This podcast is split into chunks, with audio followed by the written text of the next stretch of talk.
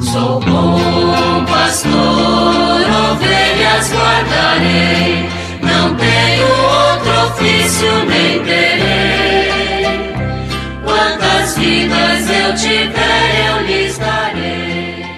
Bom dia, queridos ouvintes da Rádio Olinda. Uma quinta-feira, 26 de janeiro muito abençoada para todos e todas vocês. E o tema da campanha da fraternidade continua. Estamos no agir, né? Então a geopolítica da fome no Brasil. Infelizmente no Brasil a fome afeta com maior força os domicílios rurais. 18,6% dos quais enfrentam-na cotidianamente. Em termos geográficos, 25 vezes 7 das famílias em insegurança alimentar. Grave. Residem na região norte, 21% no nordeste. A insegurança alimentar está também diretamente relacionada a outras condições de desigualdade. A fome está presente em 43% das famílias com renda per capita de até um quarto do salário mínimo e atinge mais as famílias que têm mulheres como responsáveis, como chefe de família e também mulheres negras.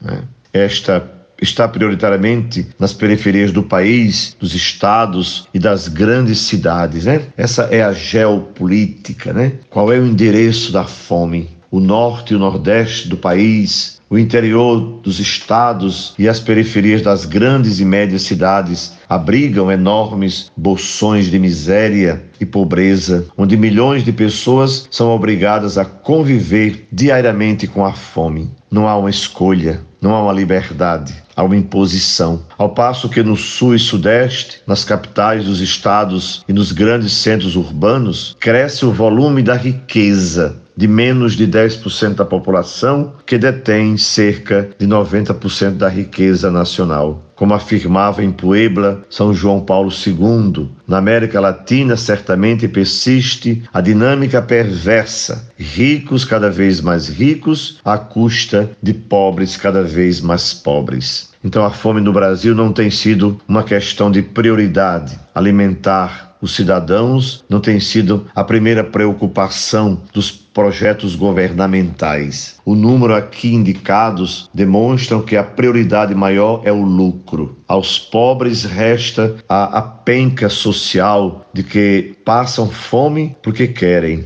uma vez que o Brasil é um país generoso, onde tudo que se planta dá. Mas não é bem assim. Sem teto, sem terra e trabalho digno, nenhum ser humano poderá viver com dignidade de filhos e filhas de Deus, respeitada e promovida.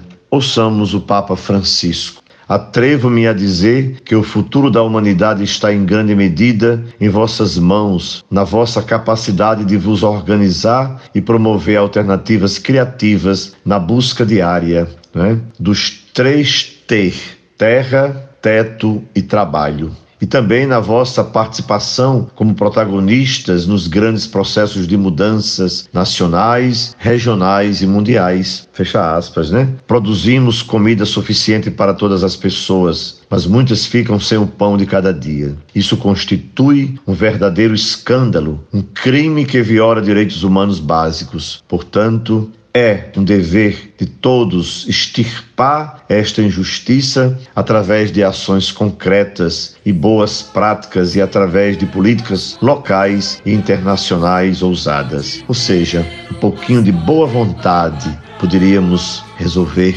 né, tudo isso. Que Deus os abençoe nesta quinta-feira e que vos dê a graça da bênção em nome do Pai, do Filho e do Espírito Santo. Amém. Pastor, ovelhas guardarei, não tenho outro ofício nem terei. Quantas vidas eu tive